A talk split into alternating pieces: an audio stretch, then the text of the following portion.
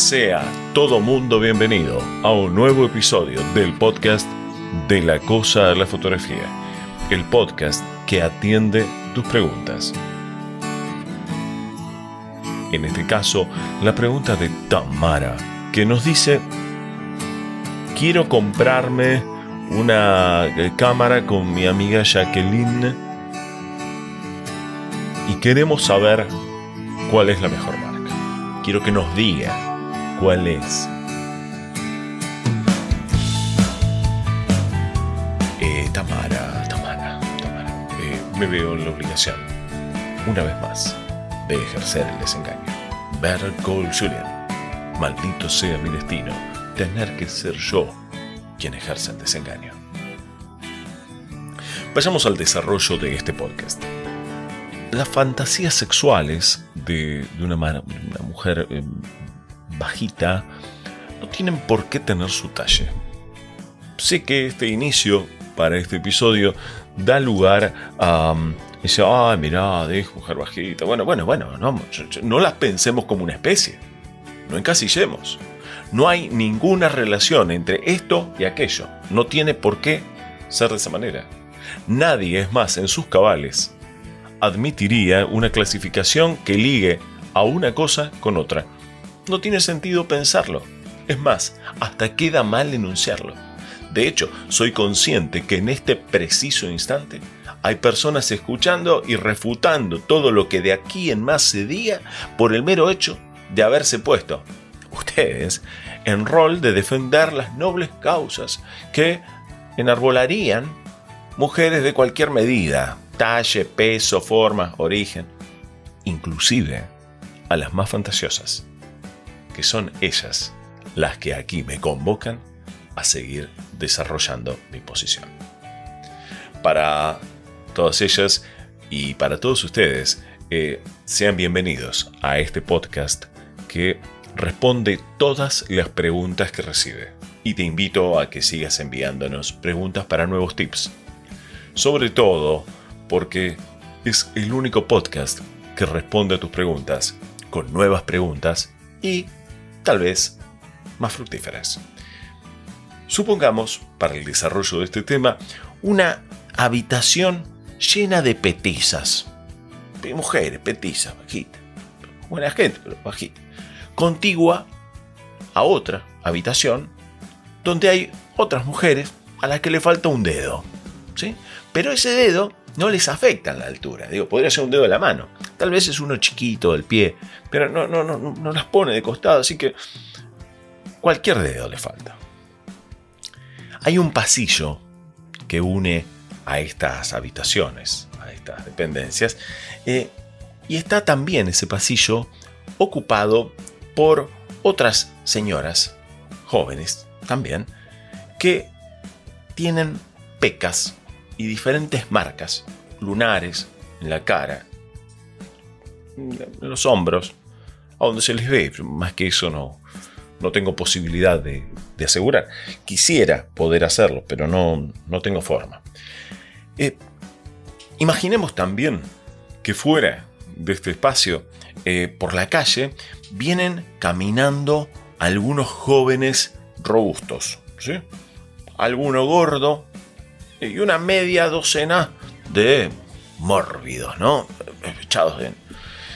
Que no dejan, estos tipos, los últimos, los más suculentos, no dejan mirar hacia adentro de la casa que alberga a estas mujeres.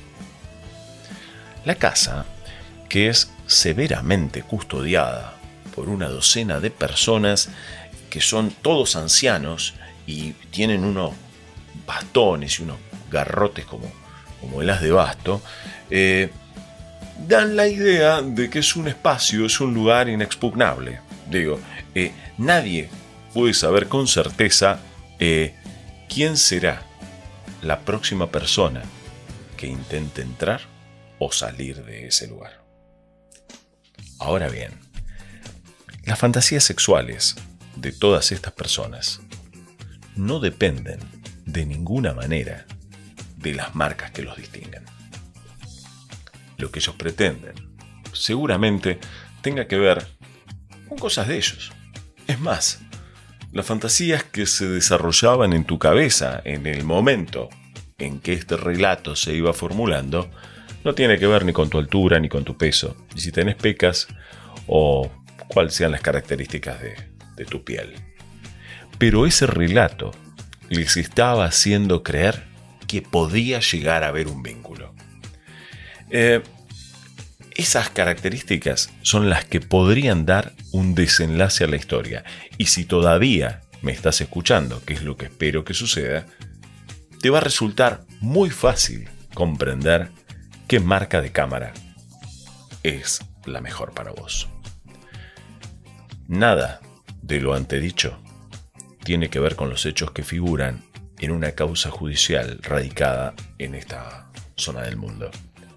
Ninguna característica física de los involucrados hace al desenvolvimiento de la historia. Pero sepan que la manera en que se cuentan los hechos y cómo perduran en la memoria es lo que ha permitido saber que este caso hoy se ha llevado nuevamente a la luz. Me piden esto y, cabe la, posibilidad de em, hacer otro anticipo que sirve para comprender lo que viene después. Y, es respuesta a otras situaciones que se han dado al respecto. Vamos a aclarar que habría que, que empezar a imaginar si una persona nace pelotuda o se va haciendo pelotuda de a poco. ¿no? Porque eh, habría posibilidades de que sea de una manera u otra.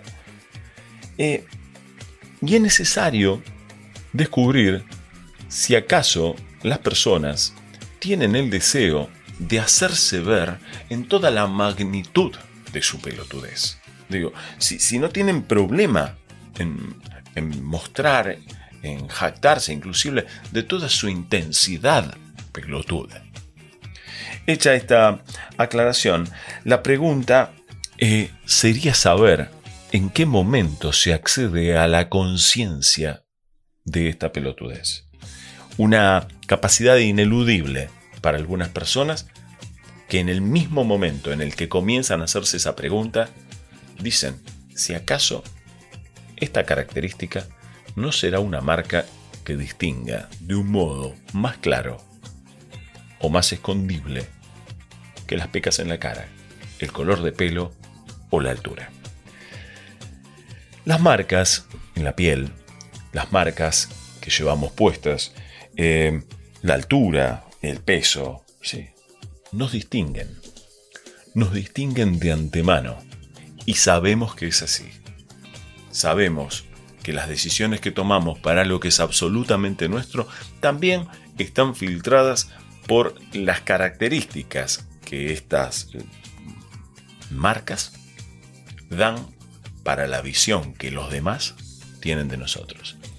Conscientes de esta diferencia, digo, la distancia que hay entre lo que verdaderamente somos y eh, la manera en que queremos ser vistos por los demás, eh, vale la pena recordar que cuando nos mostramos desde una marca o cuando nos mostramos de un lugar, somos conscientes de que eso está pasando. Tip número uno. Debes saber que cuando estás comprando una marca, no las que ya tenés, cuando compras una marca, en este caso y ahora en particular, de una cámara, estás pagando el costo de la publicidad y de las ideas que funcionan en el sistema que te llevaron a tomar esa decisión para que vos elijas eso. Es necesario que sepas que esas marcas te están llevando a que vos elijas una u otra. Porque eh, nadie elige algo que no conoce. Nadie puede optar por algo que no conoce. Y ya que solamente elegimos por lo que conocemos, vale la pena que lo pienses. No elegís marcas que no han construido una idea de lo que ellas significan. habiéndote aclarado esto y llevándote el recuerdo de que si te metes en Google a buscar información sobre esto, vas a encontrar preguntas tales como eh, ¿cuál es mejor, Nikon o Canon? Porque hay gente que va y lo pregunta. Y vas a encontrar un abanico de respuestas. Dentro de este abanico de respuestas habrá algunas que te dicen desde la pregunta ¿es mejor A o B? La manera en que se anuncia la pregunta ya te impulsa a pensar que una es mejor. Porque en la segunda o en la tercera pregunta vas a encontrar que no la comparan siempre a una con otra y en forma aleatoria. Hay solamente tres marcas involucradas. Nikon, Canon y Sony. Y aparecen en la frecuencia de preguntas posibles en esa concentración de cantidades. Evidentemente, han pagado para que eso suceda. Vayamos eh, al otro punto. Sobre esto van los recortes que eh, demuestran de qué va la cosa y en verdad pretendo que en algún momento les vaya una curiosidad también para ese lado. Cuando elegimos una marca de cámara, debiéramos pensar a considerar la situación de el valor del equipo versus la prestación que ese equipo nos permite. Y esta es una decisión que va más allá de la marca salvo que las marcas se paren sobre esa decisión. Cuando les contaba lo del costo de la publicidad, vale la pena recordar que en algún momento en este país, en Argentina, se creyó que el fútbol era gratis. El fútbol televisado, digo. Y algunos dijeron que no, que el fútbol era pago. En verdad lo que se pagaba era un diferencial en las prestadoras de televisión por cable para que vos accedas a eso. ¿Qué pasa cuando no se pagaba? un montón de personas intuían que era que el Estado regalaba plata a alguien para que lo dé, pero en verdad, en cualquiera de los casos, las prestadoras de ese servicio de televisar fútbol recuperaban parte del dinero, no solamente con la venta de eso al Estado, sino por sobre todas las cosas con la venta de publicidad que garantizaba que eso eh, sirva, digo, que, que funcione. Esas marcas, las que publicitaban, viajes, de, alimentos o lo que fuera, servicios médicos y lo que haya, eh, marcas de camiones, no tenían como parte del costo de sus productos, los que fabricaban, el costo de esa publicidad. ¿Qué? ¿Y ese costo luego no estaba en el mercado? en el valor de los alimentos, de las gaseosas, de los camiones que transportaban esas cosas, los viajes, de lo que fuera. Pero claro que sí. Y de esa manera lo terminábamos pagando todos. Aclaro esto para los que creen que la publicidad no se paga. Todos pagamos la publicidad. Todos. Consumas o no consumas esa marca. Hecha la aclaración de qué pasa con el costo publicitario, también vale la pena recordarte que ese costo en publicidad es seguramente el que te ha hecho decidir comprar esta o aquella. Próximo tip. Si vos sabes que comprar una marca te distingue, es que caíste en la trampa. Vale decir, si vos compras una marca sabiendo que esa marca que compraste te va a permitir mostrarte como tal cosa, estás cayendo en la trampa. Una trampa en la que yo caí, por ejemplo, cuando era chico, cuando tenía 17 años y me compré mi primer cámara. Eh, tenía la cámara que me había podido comprar, pero ni bien pude cambiarme a otra cámara, me compré la cámara que usaban todos mis compañeros reporteros gráficos de la época. Por dos razones. En principio porque todos usaban esa. Solamente uno con el que todavía sigo siendo amigo, me ha dicho, no, no, si vos tenés esa, que era una Olympus, seguí con Olympus, es buenísima y tiene unos lentes bárbaros. Pero yo veía que el resto usaban la mayoría Nikon y algunos usaban Canon. Eh, entonces digo, no, pero si todos usan eso, y yo era muy joven, quiero que me vean como ellos. Ahí es donde caí en la primer trampa. Y compré esa cámara, que son buenas igual, no tengo nada que quejarme. Pero sepan que la elegí por eso y por otra razón que más adelante eh, desarrollaré. Si vos pagaste por una cámara que sabías que te funcionaba y sabías que de esa manera te mostrabas como poseedor de eso y de esa manera parte de ese sistema, sí, estabas eh, acercándote a la posibilidad de compartir equipos. Vale decir, si tenés familia, amigos, compañeros de trabajo que todos tienen una marca de cámaras, tal vez te convenga comprar esa marca para poder intercambiar algún lente, algún accesorio, algún flash, alguna pieza que pueda servir para que no te compres todo el equipo, enorme, inmenso, costoso, en primera instancia, y que después lo puedas adquirir. Porque al fin y al cabo, eso sí forma parte de una decisión súper racional que tiene que ver con cuál es tu plan de inversión y de amortización del equipo, en tanto lo tengas como una inversión. Digo, si querés desenvolverte en el campo profesional o si solamente lo tenés como para darte un gusto cuando salís de vacaciones o cuando tenés un par de horas libres en cualquier momento de la semana. Es bueno considerar la posibilidad del intercambio y del uso. Si sos de esas personas que quieren intercambiar, porque tal vez seas de ese otro tipo de personas que si algo no quieren es tener que prestarle algo a otros. En ese caso, esas marcas sofisticadas que solamente algunos tienen o que son el último modelo de la marca de un sistema nuevo, es quizá lo que te salve de tener que prestarle algo a alguien. No quiero hacer ningún juicio al respecto de una conducta u otra, pero considéralo, te puede venir muy bien. Hay un, hay un dato que sí es importante considerar en relación con las marcas. Sea cual fuere la marca que vos elijas, es bueno que sepas que fabrican cámaras de rango profesional y de rango aficionado. Entre medio de este rango y este rango hay un montón de opciones intermedias. Cada una de las marcas te vende entonces la ilusión de que por unos pocos dolaritos más saltás de esta por esto, por esto, por esto. Como hace McDonald's cuando te dice que por unos pesos más te agranda el combo. Bueno, cualquier persona que acepte que le agranden el combo por unas pocas monedas merece ser estafado con esto. Entre esta opción y esta opción, lo, único que hay como diferencia es eh, algunos pequeños detalles que sí le confieren alguna ventaja, pero que no hacen al meollo de la cosa. De hecho, muchas de las modificaciones que hay entre unas marcas y otras tienen que ver con limitaciones que los fabricantes ponen en la cámara mediante software, ya que los componentes son los mismos.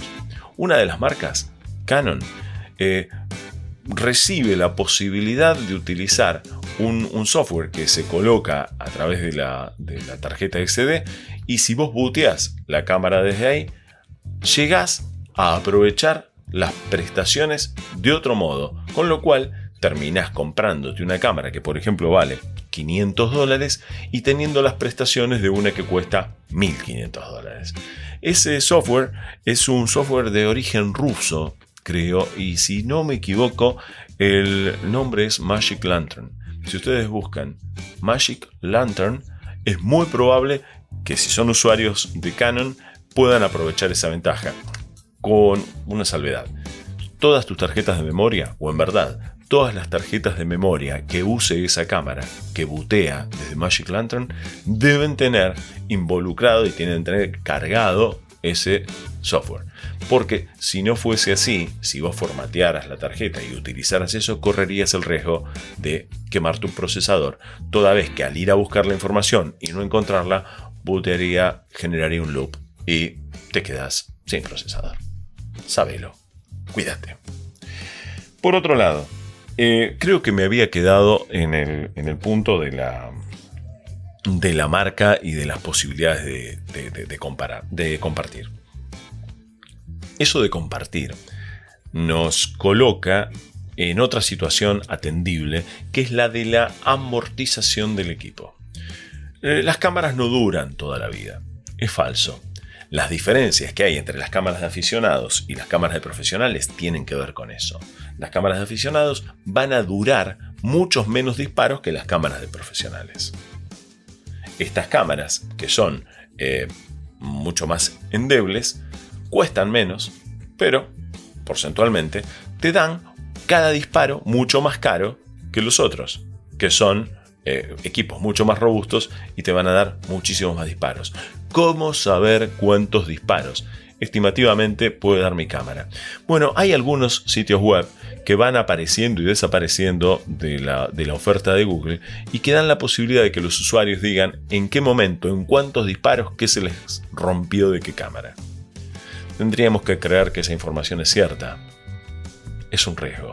Pero existe la posibilidad, si es cierto, que hay cámaras que duran 200.000 disparos, otras que duran 500.000 disparos, hay de un millón de disparos y hasta más de 2 millones de disparos. Si vos vas a utilizar tu cámara, por ejemplo, para hacer stop motion, es absolutamente astuto comprarte estas, porque digo, las de rango profesional, porque las de rango aficionado, si vas a hacer stop motion todos los días de tu vida, te vas a quedar sin la posibilidad de usarla durante mucho tiempo, porque al cabo de menos tiempo se te va a romper. Ahora, las que menos dan, supongamos que te dan 100.000 o 200.000 disparos. Tantas fotos vas a hacer. Tantas vas a hacer. Yo no conozco estudiantes que habiendo comprado una cámara nueva o usada, en el periodo de una cursada que les pudo haber durado un año o dos años, hayan roto su cámara por desgaste. No le temas a los usados. Investigate sí, cuántos disparos tiene esa cámara y ponete a buscar información a través de muchos sitios web, no te quedes con la información de uno, al respecto de cuánto duraría en disparos la vida útil de la cámara que elegiste, sea cual fuere su marca. No confíes en lo que te dice el pariente, que él ya se compró una, sobre todo si ese pariente es de esos que vos conocés y que sabés que siempre dicen que lo que ellos se compran es un invento bárbaro, porque ellos eligen, sí, porque tienen la posta. Vos sabés quién se para sobre verdades y quién necesita mentir cada vez que escucha la posibilidad de tirar un enunciado que no habla de la cámara ni de la marca. Mucha gente cuando habla, habla de sí mismo. ¿Acaso habrá alguien que no lo haga? Próximo tip. Cuando estamos pensando en la amortización de la cámara, vale decir, cuántos disparos va a hacer, en cuánto tiempo y cómo es que lo voy a, a recuperar, es bueno pensar en dos tipos de opciones en relación con las cámaras. Si me voy a comprar una cámara de las más nuevas, vale decir, de las que salieron al mercado hace menos tiempo, o alguna que es un poco más antigua. Generalmente, las más nuevas tienen eh, prestaciones eh, mucho más sofisticadas e inclusive mejor calidad de imagen por reducción de ruido. Eh, pero también las más nuevas son un poco más costosas que las más antiguas. Y por otro lado, también cabe la posibilidad de considerar qué es lo que pasa con las cámaras nuevas versus las cámaras usadas. Entre estas dos decisiones, de lo novedoso, de lo último de salir al mercado, con aquello que ya salió, y lo nuevo y lo usado, tenemos variaciones de precios interesantes, sea cual fuere la marca que quieras elegir. ¿Es imprescindible comprar lo último? Mm, bueno, salvo que lo creas conveniente por alguna razón para que se te vea... No, la mayoría de las cámaras eh, sirven para casi cualquier cosa, eh, inclusive las más antiguas. Sobre todo si es que estás escuchando este podcast para comprarte tu primer cámara. Porque si es tu primer cámara, es muy probable que no estés haciendo ni muchas fotos, ni que tengas que hacer muchas de repente, ni que vayas a tener una demanda profesional, laboral enorme en relación con qué es lo que te conviene. En ese punto, mi sugerencia, mi humilde sugerencia, es que intentes invertir lo menos posible. Porque yo no es que desconfíe de tus posibilidades económicas. Te lo estoy pidiendo, te lo estoy sugiriendo en la medida en la que cuanto más barata sea la cámara que te compres, también más posibilidades vas a tener de comprar en el menor tiempo posible un equipo completo. Un equipo que tenga todos los elementos que forman parte de lo que te va a hacer falta. La cámara, los lentes, el flash. No, pues yo me quiero comprar algo muy bueno. Bueno, estás destinando un montón de capital para algo que tal vez te retrase en la compra del resto de las cosas, que también son importantes. Considéralo. El plan de inversión y amortización de esa inversión debe estar presente en tu decisión. Sábelo. Próximo tip. Eh, hay algunos aspectos que tienen que ver con el sistema de la marca. ¿Qué es el sistema de la marca? Eh, hay marcas que, por ejemplo, reciben eh, lentes de otras marcas fabricadas para ellos y otros que no. Y hay otros que usan accesorios para poder utilizarlos y otros que no. Hay cámaras que, por muy novedosas, solamente aceptan el adaptador eh, que viene en los lentes de esa marca. ¿Cómo podríamos hacer para elegir entonces una cámara con un sistema que no nos permita ni compartir con los demás y ser solamente exclusivos en eso. Bueno, ¿se acuerdan que habíamos hablado de esa posibilidad de si queremos compartir o no? Primer decisión a considerar. Y segunda, a considerar, cuanto más nuevo es el sistema que compremos, menos posibilidad de encontrar cámaras y accesorios usados en el mercado. Ahora, si vos sabés que no querés o que no te gusta comprar usado y que no, bueno, lo que qué sé yo. En relación con la compatibilidad, hay marcas que cambian periódicamente, por ejemplo, sus formas de, de bayoneta, de encastre del lente en el cuerpo de la cámara. Y de esa manera, un lente que era muy bueno hace 15 o 20 años pasa a ser un pisapapeles de una cámara contemporánea, porque no hay manera de hacerlo entrar. Sabelo, investigalo. La palabra compatibilidad de lentes y cuerpos de cámara, eh, compatibilidad debe ser tu guía a la hora de buscar qué marca y qué cámara te conviene. ¿Hay marcas que tienen más compatibilidad de cámara? Sí. Ah, pero son más caras. Son... Sí. Esta es otra decisión de esas que tienen un montón de variables, decisiones de sistemas complejos. No hay una sola variable que reemplace la decisión. Cualquier atajo termina siendo reduccionista. Cualquier reducción es un trampolín al fracaso o a un posible éxito si tienes mucha suerte. Próximo tip. El valor de reventa. El valor de reventa de una cámara tiene que ver con el presunto prestigio que pueda tener la marca de esa cámara o de esos lentes en el mercado. Digo esto porque hay, por ejemplo, fabricantes de lentes como Tamron, Tokina, Vivitar, eh, Soligor, un montón, que fabrican lentes para cuerpos de cámara como Nikon, Canon, lo que fuese. Y son lo mismo. Bueno, desde la denominación sí lo son. Digo, eh, un lente, un 35 milímetros, diafragma 1.8, que fabrique una marca u otra, es el mismo desde la denominación. Desde la calidad óptica es posible que sí y es posible que no. La manera de saber eh, cómo está en prestaciones en relación con el producto que ofrece es probarlo y ver si vos podés ver la diferencia.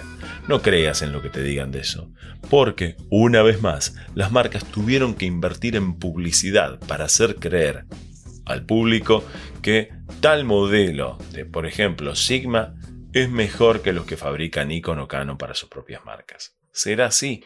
Si lo podés ver en la foto que vos hiciste con los dos lentes diferentes, confíalo.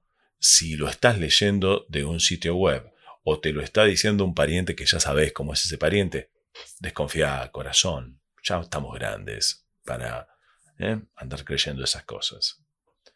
El valor de reventa tiene que ver con ese prestigio que la marca construyó el valor de reventa entonces también se pagó cuando la marca pagó publicidad para que vos la elijas o la desprecies. Sabelo y sumalo. Próximo tip. Servicio postventa. ¿Qué tiene que ver esto del servicio postventa? Bueno, mira, hay eh, eh, empresas, hay marcas que tienen tal vez representante en tu país o no. Y tal vez sea probable que el representante que tiene en tu país sea más o menos serio o que las condiciones económicas de importación en tu país sean más o menos convenientes. Eh, tener un servicio postventa en tu país es un buen plan, en principio, salvo que justo el representante de la marca, aprovechando su posición dominante en el mercado, se aproveche y, por ejemplo, si vos no compraste la cámara eh, con, con ese distribuidor, no te la arregle. Entonces, ¿para qué te sirve tener acceso a un service? o a los repuestos si el importador dice que porque no le compraste la cámara a él, él no te la va a arreglar.